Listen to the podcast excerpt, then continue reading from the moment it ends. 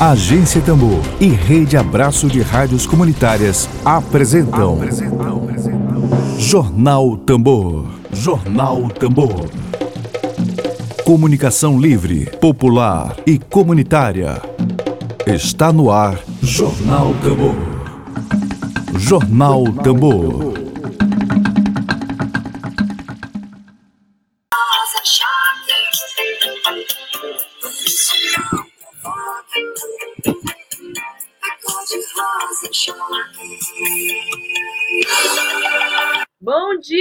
Dia, bom dia, bom dia, para você, bom dia, seja muito bem-vindo. Você está na Agência Tambor, essa experiência inédita de comunicação popular, de comunicação a serviço do interesse público, a serviço da cidadania, a serviço da democracia brasileira. Alô, Biné Júnior, como é que estão as apurações das eleições dos Estados Unidos?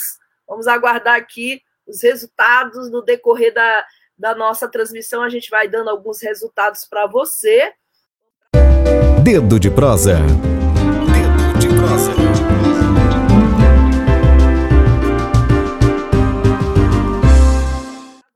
Bom, e hoje, no dia 5 de novembro de 2020, nós vamos receber aqui para debater esse assunto, aqui no nosso quadro de entrevistas e debates, a advogada, ela é presidente da comissão da diversidade sexual e de gênero, ela integra a Comissão de Direitos Humanos da Ordem dos Advogados do Brasil no Maranhão, a OAB, da qual já tenho a alegria de já ter sido assessora de comunicação, e ela é especialista em fundamentos críticos dos direitos humanos, é pós-graduanda em Direito Público e mestranda em Cultura e Sociedade. Camila Ribeiro, seja muito bem-vinda à Agência Tambor. Bom dia para você. Bom dia, muito obrigada pelo convite. Fiquei bastante feliz quando foi feito o convite a mim. Para mim é uma honra estar aqui no programa de vocês, porque eu já conheci o programa e também já gosto muito das pautas do programa. Então eu que agradeço o convite. Perfeitamente, sinta-se em casa. Bom, Camila, antes eu queria te pedir para que a gente divulgue aqui para as pessoas. Estamos transmitindo o jornal da Rádio Web Tambor pelo YouTube, pelo Twitter e daqui a pouco no Spotify. É um vídeo que o Intercept Brasil, né, é, uhum. que faz, faz comunicação também, uma comunicação bastante importante aqui para a nossa imprensa, o vídeo do Intercept Brasil, exatamente sobre o julgamento aqui, um trechinho do vídeo, uh, deixa eu ver aqui, uh, Vamos ouvir um pouquinho desse. Em setembro de desse, 2020, eu vou, eu vou... o empresário André de Camargo Aranha foi inocentado pela justiça no caso de estupro. Eu vou pegar o trecho do advogado. É, é, acho que está tá todo mundo ouvindo bem. Eu vou pedir a ajuda aqui da Lívia Lima. Consegue ouvir? Aqui aqui? bem. Aqui eu escuto Escuta bem. bem? Bom, vamos lá, uhum. vamos ver. Eu vou pegar só o trecho aqui do advogado. Isso. Tu, Mariana, vamos fala a verdade, vamos lá. Ó, isso aqui é o advogado filho não encontra uma mulher que nem você, respondeu, não dá para dar De defesa. Não tem idade para ser meu pai. Do estuprador, vamos ver aqui. Isso aí. Muito. Vou chamar de estuprador, tá? Uhum. Dá para ouvir bem. Vamos lá. Essa foto que tu manipulou é a folha, doutor, essa aí. Moto, são fotos da Mariana. Advogados mais caros de Santa Catarina. O Intercept teve acesso às imagens das audiências é, parece que minha internet não está ajudando aqui, viu? Uhum. Eu peço desculpa a Camila e a todos. A internet ah, imagina, aqui. Tá tranquilo, tá tranquilo. Fazendo aqui, estamos fazendo o Jornal da Tambor de casa e sempre ajuda. É uma pena, porque é, é, exatamente aquele que tu deves ter assistido, Camila. É exatamente Sim. o momento que as fotos dela é, são exibidas aqui pelo advogado de defesa. Mariana, vamos ser sinceros. Fala a verdade, vamos lá. Tu trabalhavas no café, perdeste emprego, estavas com aluguel atrasado sete meses, eras uma desconhecida. Hoje isso, é questão de, isso é questão de, de alegação, né, doutor? Alegação, isso. Essa, isso é o seu ganha-pão, né, Mariana? A verdade é essa, não é? É o seu ganha-pão, a desgraça dos outros, manipular essa história de vídeo. A audiência vira uma cena de terror para Mariana. O advogado insiste em mostrar fotos sensuais dela, tiradas antes do estupro e que em nada tem a ver com o caso. É só para postar essa última foto que ela, que ela, que ela mandou o defensor público juntar, e que ela diz que foi manipulada, essa foto aqui foi extraída de um site do fotógrafo, onde a única foto, supondo dedinho, aqui, e, e, e, e com posições ginecológicas. E com posições ginecológicas ali, é, é só dela. Bom, Camila, eu não vou, eu não vou estender mais esse vídeo, porque. É, é bastante é, cruel, na verdade, esse vídeo, né? É cruel demais, a gente está ouvindo ele falar que posições ginecológicas, né? Fotos acusando as fotos da Mariana de, de estar em posições ginecológicas. Eu começo te perguntando o seguinte: como eu te disse, eu tenho muita alegria de ter feito parte da assessoria de comunicação da gestão de Mário Macieira como presidente da OAB Maranhão. Alegria imensa. Eu, Alice Pires Oliveira, que faz parte também do projeto Vias de Fato. E claro sim, que a gente é, faz mestrado junto com você. E é claro que a gente tinha o estatuto do advogado e da advocacia, assim, como se fosse Bíblia, né? Mas há um trecho que é bem claro do estatuto do advogado e da advocacia, que é o artigo 44, item 1, defender a Constituição, a ordem jurídica do Estado democrático de direito, os direitos humanos.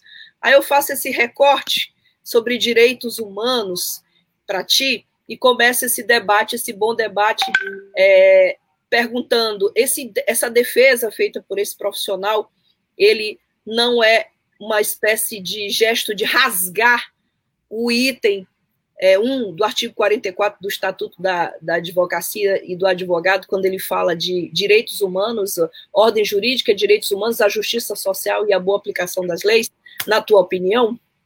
Não, eu acho isso com certeza. Para mim, isso é uma visível é, invasão aos direitos da, da Mariana, né? Ele utiliza de fotos que nada tem a ver com o processo, fotos que são completamente fora de contexto, como se aquilo de alguma forma pudesse justificar um ato de violência ou como se aquilo de alguma forma pudesse ser suficiente para contestar aquilo que a vítima fala. Então, não só pegando esse artigo que você pegou do Estatuto da, da, da Advocacia, mas também é, falando da nossa Constituição, que coloca o advogado enquanto função essencial à justiça. Então, a partir do momento que a gente tem aquele show de horrores é, é, na audiência, em que o advogado pega fotos, que são fotos que ele classifica com posições ginecológicas, que ele fala que são sensuais, que ele fala que ela está com vestimenta X ou Y, e ele usa disso como uma argumentação, como se aquilo fosse uma forma de respaldo para justificar um ato de violência. Então, aí, perceptivelmente, a gente vê que esse advogado ele está é, é, indo não só contra é, o Estatuto da Advocacia, mas ele está indo contra aquilo que a figura do advogado realmente é para a Constituição, que é uma função essencial à justiça. Então, a justiça não se faz com provas é, é, encabidas, a justiça não se faz com coisas que não podem ter um respaldo jurídico, como foi o caso que aconteceu na audiência, a utilização de fotos é, é, é, de perfis de rede social dela. Então, é, em nenhum momento naquela audiência, naquele show de horrores, como eu falei, a gente percebe uma argumentação coerente, uma argumentação embasada juridicamente, uma argumentação que tenha a, a, a uma certa sobriedade naquilo que o direito é, prega, né, naquilo que o direito fala. Então, basicamente, ele utiliza de uma fala de, de senso comum total, com as crenças dele, com aquilo que ele acredita, e utiliza isso como argumento. Então, é, é, é, de chocar bastante que o juiz tenha se mantido inerte em todo esse momento, o juiz e o promotor se mantiveram inertes o tempo inteiro, e em nenhum momento eles questionaram a brutalidade da, da, da expressão que era utilizada pelo advogado do réu. Né? Então, é, para mim, essa, toda essa conduta que, que teve, que ocorreu durante a audiência, foi uma conduta bastante violadora e bastante humilhante para Mariana, né, que sofreu uma dupla violência, porque primeiro teve violência que aconteceu no corpo dela, né, e em casos de estupro é, é, existe uma questão mesmo é, dentro do, do, do, percurso processual que acontece em casos de estupro, em que a voz da vítima, o relato da vítima, ele é tido como o protagonista, né? É ele que vai guiar, muitas das vezes, o, o, a persecução criminal que acontece no processo. Então, basicamente, o relato dela foi desconsiderado, né? Existiram outros meios probatórios durante o processo, como, por exemplo, foi comprovado que houve o rompimento do ímen, é, foi comprovado que havia, é, é, é, que houve a conjunção carnal dele com ela, e ela falou explicitamente que aquilo foi, não foi feito de forma consentida, que aquilo não foi feito de acordo com as faculdades dela, né, é, é, em pleno funcionamento. Então, isso tudo foi desconsiderado no argumento do juiz, no momento de decidir, e basicamente ele acatou aquilo que foi falado pelo réu. Né? Então, houve uma inversão de valores no processo que lida sobre estupro de vulnerável, quando se considerou muito mais aquilo que é falado pelo réu do que aquilo que é falado pela própria vítima. Né? Isso, para mim, não, não tem Ministério Público também, né? promotoria, promotor. Isso, nas alegações finais do promotor, ele utiliza do argumento do erro de tipo, né? Porque, assim, para o direito penal, o erro de tipo basicamente acontece quando há uma espécie de equívoco do agente que comete a conduta criminosa. Então, um exemplo muito clássico que a gente vê na, na faculdade de direito, né, quando a gente começa a estudar o direito penal, é, para falar sobre o erro de tipo, é o caso de, por exemplo, uma pessoa que vai caçar e ela atira acreditando que é um animal e atira numa pessoa. Isso é considerado um erro de tipo porque houve um equívoco. A pessoa acreditou que estava é, é, é matando um animal e matou uma pessoa, que seria um crime. Ele utiliza o argumento do erro de tipo para justificar como se o réu não tivesse conhecimento de que a vítima não estava em, em suas condições de aceitar aquela relação sexual e utilizou o argumento do erro de tipo para justificar toda a conduta que teve é, do agressor em relação à vítima. Isso foi acatado pelo judiciário é, sem nenhum questionamento, né? Para o judiciário não foi suficiente ter a, a, o material biológico do, do réu na, na vítima, não foi suficiente ter as alegações da própria vítima, que deveria atuar enquanto protagonista da persecução criminal, é, foi desconsiderado o relato de pessoas, porque e muito foi questionado alguns embates que aconteceram entre o relato da Mariana e o relato de outras pessoas que serviram de testemunha durante o processo. Mas é, eu li a decisão, li toda a decisão, uhum. e existem momentos do relato em que a gente percebe, pelo relato das vítimas, que elas comentam: ah, ela estava com aspecto de embriagada, mas nada fora do normal. O que é considerado normal?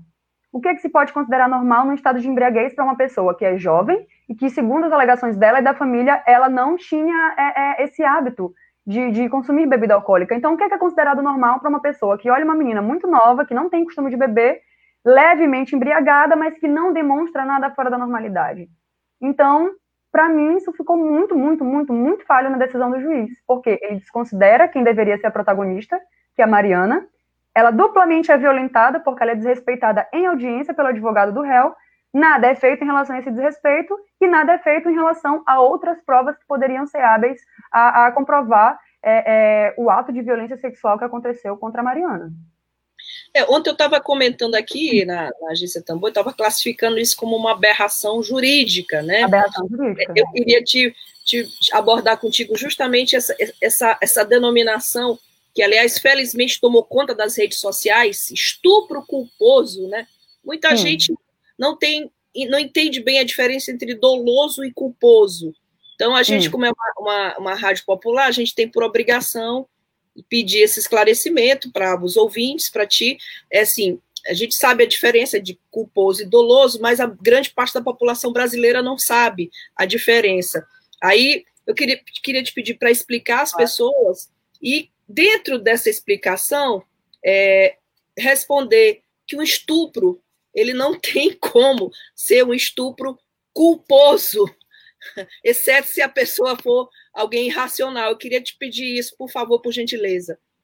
Claro, e eu acho que esse debate é fundamental para que a gente entenda todo o cerne da questão que está acontecendo no caso da Mariana. Porque é, muita gente está criticando o fato de que na decisão judicial não se utilizou o termo estupro culposo, realmente não foi utilizado. Uhum. Mas quando a gente se atém a toda a argumentação, o que acontece é a consideração de que houve um estupro sem a intenção, ou seja, sem o dolo, Sim, o que porventura seria culposo. Então, em nenhum momento, o, é, o Intercept, até depois ele fez uma, uma retificação, é, logo abaixo eles colocaram na matéria uma retificação Foi. falando que no momento da matéria eles utilizaram o termo é, estupro culposo como se estivesse presente na decisão judicial, eles apenas Sim. utilizaram um termo para nomear aquilo que estava acontecendo em sede de decisão. Então, o que, que acontece? Primeiro, explicando essa diferença do que é o dolo e do que é a culpa. É, para o direito, um crime, quando ele é doloso, é porque há uma intenção explícita de cometer aquele crime. Então, se uma pessoa, por determinado motivo, ela tem um, um certo, é, é, uma certa aversão a outra pessoa, um certo ódio, ela pode ir lá e cometer esse crime de uma maneira intencional. Ela arquitetar aquilo, pensar naquilo e cometer o crime sabendo que ela está cometendo aquele crime. Isso é o dolo, né? É o que a gente considera uma conduta intencional.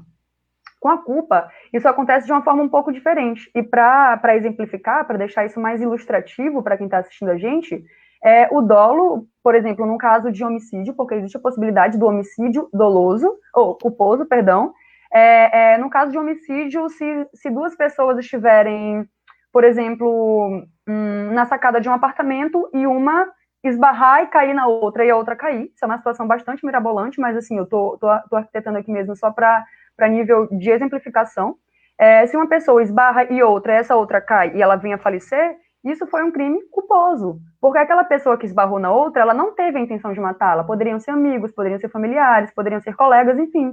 Então, acontece um crime culposo quando não houve a intenção, talvez, às vezes, por causa de uma negligência, a pessoa vai lá e comete um crime contra a outra, como uma lesão corporal ou mesmo um homicídio. E existe o crime doloso, que é quando há intenção. A pessoa arquiteta aquele crime, ela tem a intenção de fazer aquilo, ela quer fazer aquilo, ela vai lá e comete. Né?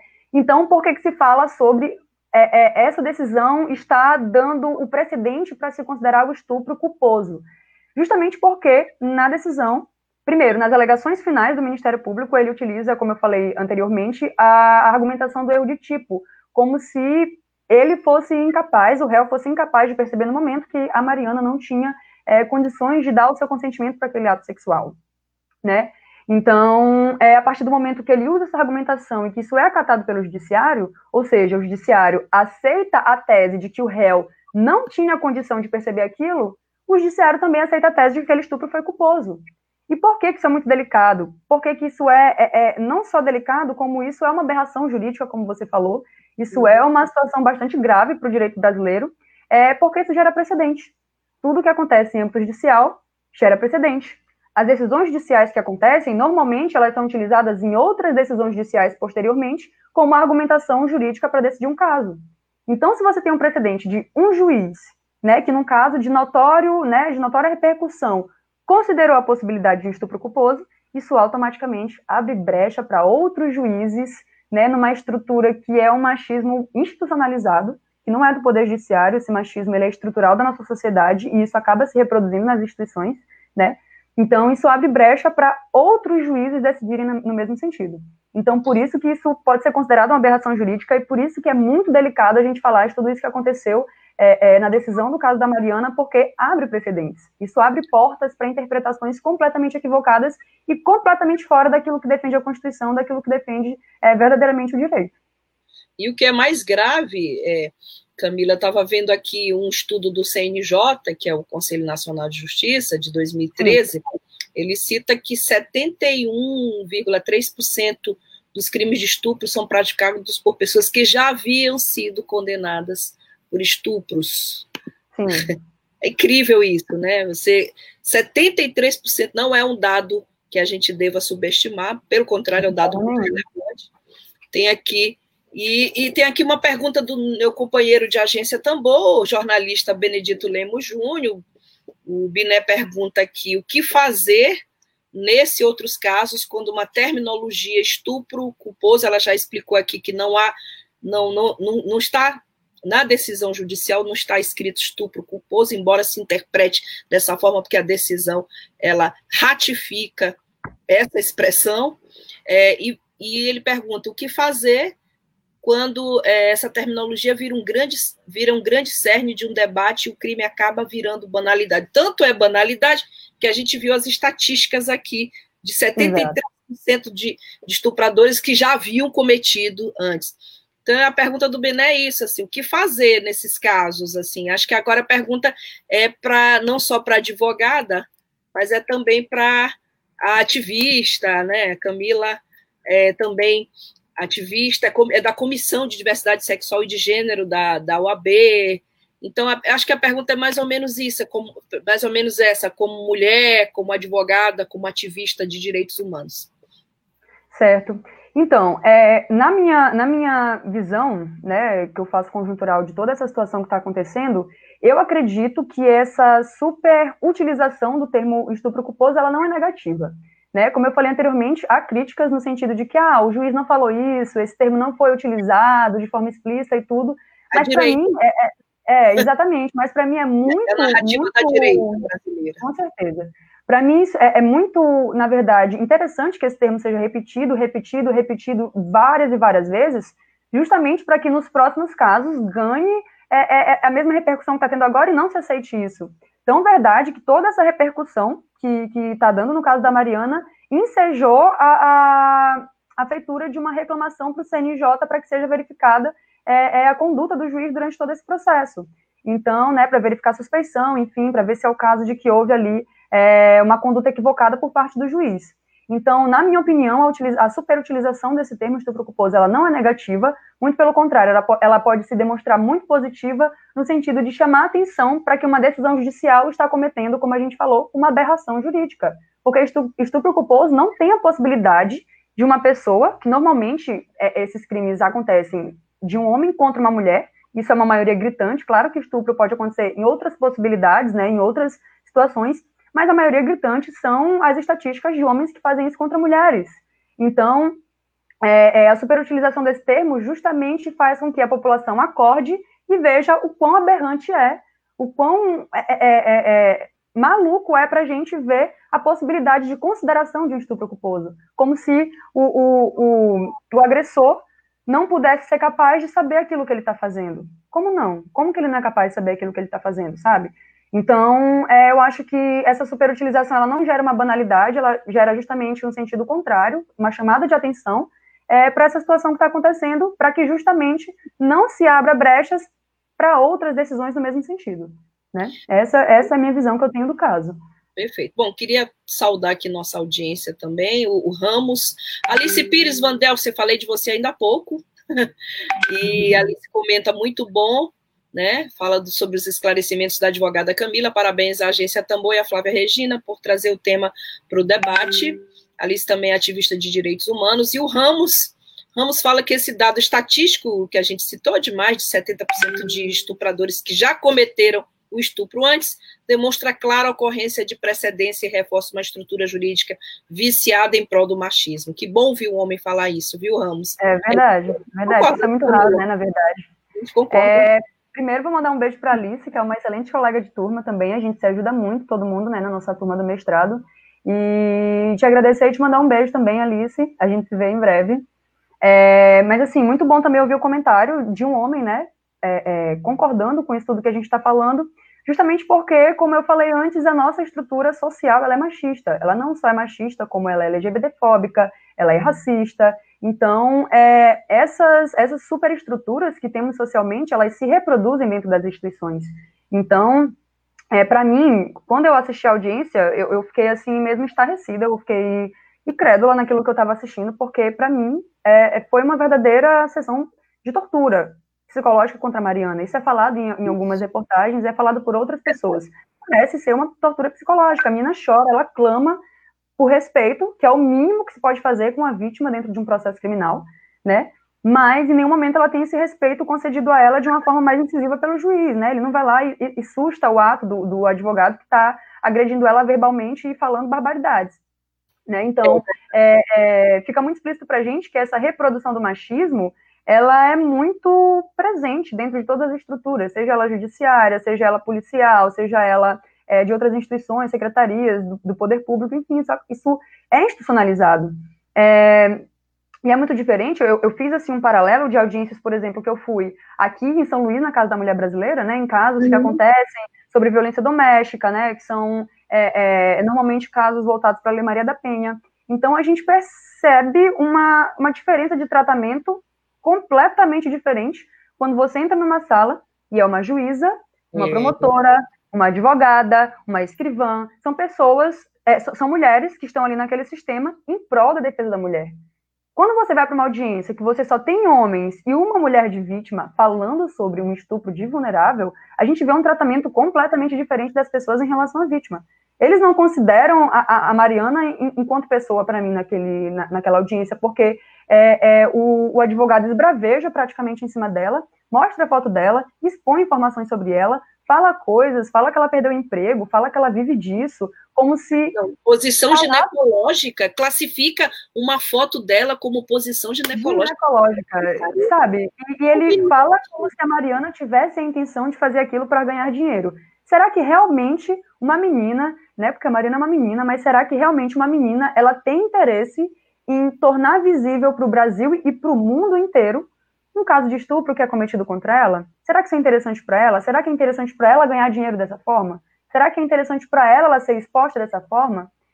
Né? Então, isso para a gente que é mulher, a gente vê como é uma coisa completamente incabível, mas para o homem existe a possibilidade de que uma mulher realmente queira utilizar de um estupro para se promover, entende? Então, é. quem sofre a violência da sociedade machista, que somos nós, né, mulheres cis, mulheres trans, mulheres como um todo, é, a gente sabe que aquilo que a Mariana fala dói na gente, porque a gente sabe que aquilo ali poderia ser com qualquer uma de nós.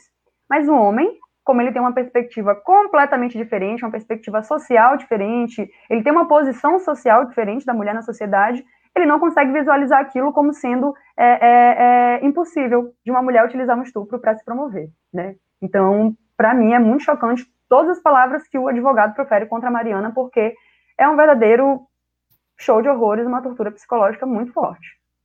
Sem dúvida. Bom, e, e o desdobramento de tudo isso é o que é mais abjeto. A gente percebe, por exemplo, o, Rodrigo Constantino, né? Vi falar que é estupro consentido. Não existe estupro consentido, pelo amor de Se Deus. Se consentido não é estupro, né, gente? A pessoa é falar que existe a possibilidade de um estupro consentido, como é que isso existe? Isso não existe. É. Isso, é, isso é impossível. Aí eu chamei aberração jurídica, agora eu chamo de aberração semântica. Estupro consentido, né? Aí não Total. dá. Bom, eu queria ouvir mais uma opinião tua, Camila. Eu sei que o tempo já está curto, o tempo, aliás, o tema não se esgota é, nessa entrevista. A gente queria te convidar para voltar mais aqui, mais vezes. Claro. Mas a gente tem, eu tenho um deputado federal maranhense, deputado da direita, que tem um. Eu, eu, eu, eu me dou o direito de classificar assim. Ele tem um projeto de lei, né? Um projeto de lei, de, não sei se já foi aprovado, deputado. Não, já é lei, já é lei deputado Hildo Rocha, que criou um cadastro nacional de pessoas condenadas por crime de estupro. O problema, deputado Hildo Rocha, é que, nesse caso, por exemplo, o estuprador não é condenado, então fica difícil até criar um cadastro para pessoas condenadas por estupro se elas estão sendo absolvidas pela justiça brasileira. Eu queria te perguntar, Camila, assim, é, a gente está falando, claro, de um direito humano, de, de um direito humano, está falando de uma situação grave, mas existem as teses, assim, é, tem tese de um general é, que era, era aliado de Bolsonaro, aliado de Bolsonaro, que fala de castração química de estupradores. A gente chegou num, numa época de tanta barbárie.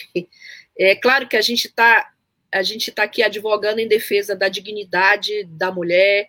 É, é claro que a gente está aqui fazendo uma narrativa completamente contra o estupro, mas assim tem esse outro extremo, né? Castração química de estupradores, assim, que a extrema direita traz isso para o debate de estupro. Eu queria ouvir um pouco a tua opinião sobre isso. Bom, o que eu acho é que, às vezes, existem argumentos que são tão pífios, na minha opinião, são tão falhos, que eles colocam coisas mirabolantes como se fossem resolver a situação. Castração química não vai resolver nada. É, primeiro, como você falou, vai que existe um cadastro nacional de pessoas que foram condenadas por estupro, mas isso gera uma estatística falsa, né? Porque, como você falou, boa parte dos agressores não são condenados, não, às vezes nem se sabe, não se chega na justiça.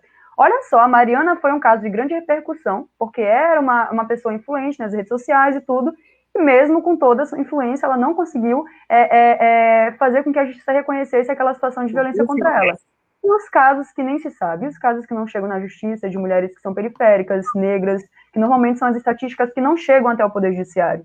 Né? Então, é, o que falta para que essas pessoas percebam é, é, como solucionar essas situações é um pouco mais de discernimento social, né? Geralmente, as pessoas que pensam dessa forma são pessoas que, que vivem numa, numa posição de privilégio na estrutura social, então elas não conseguem é, ter uma visão conjuntural, uma, uma visão mais sistemática da coisa, e não conseguem perceber que isso é uma questão de educação.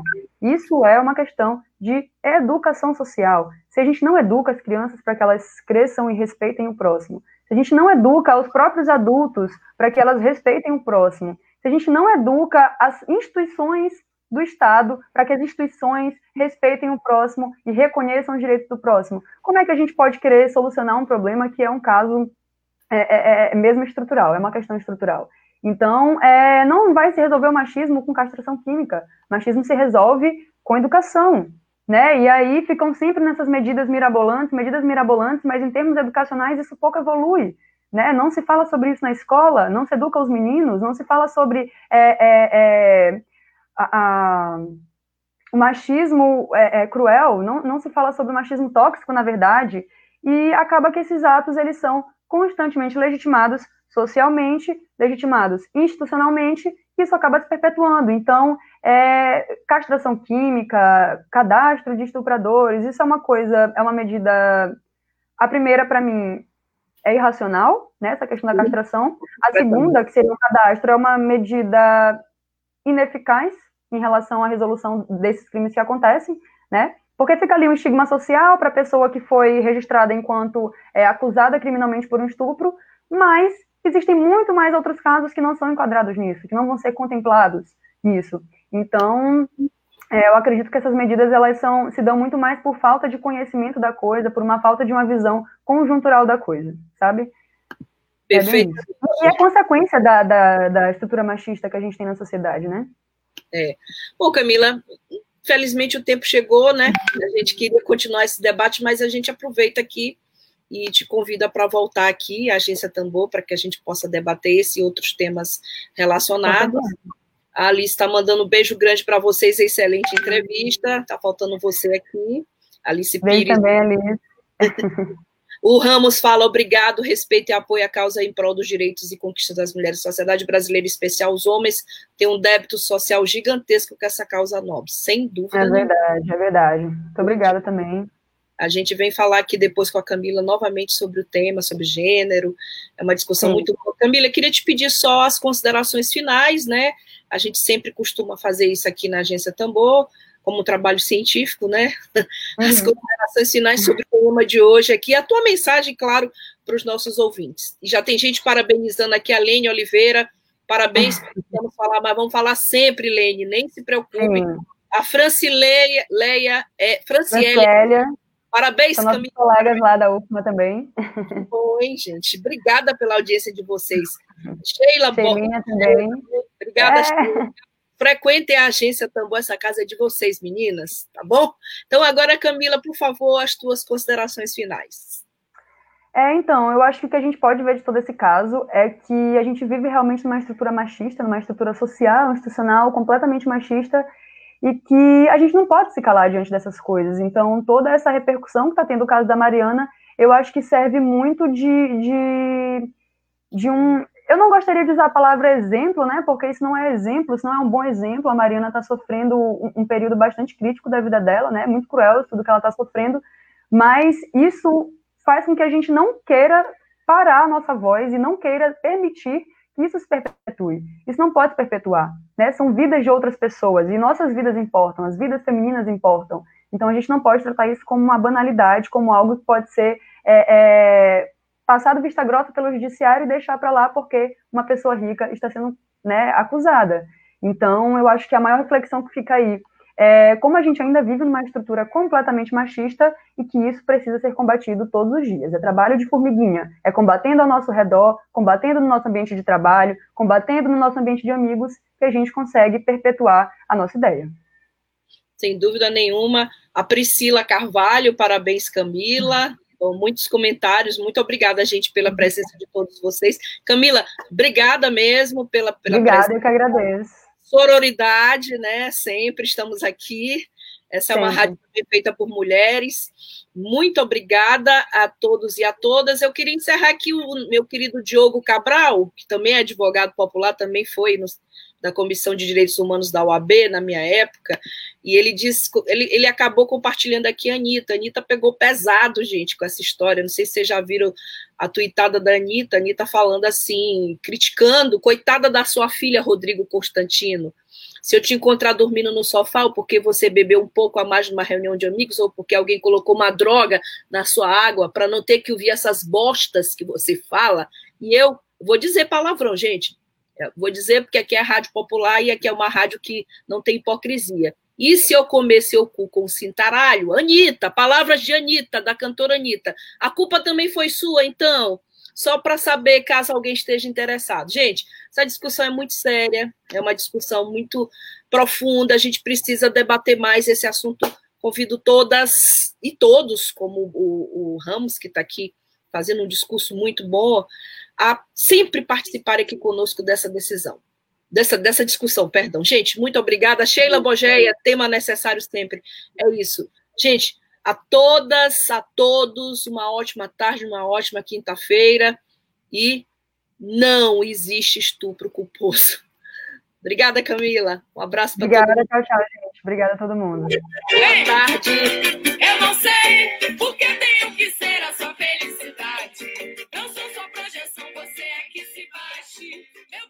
Web Rádio Tambor. A primeira rede de comunicação popular do Maranhão. Comunicação comunitária. Livre, alternativa e popular.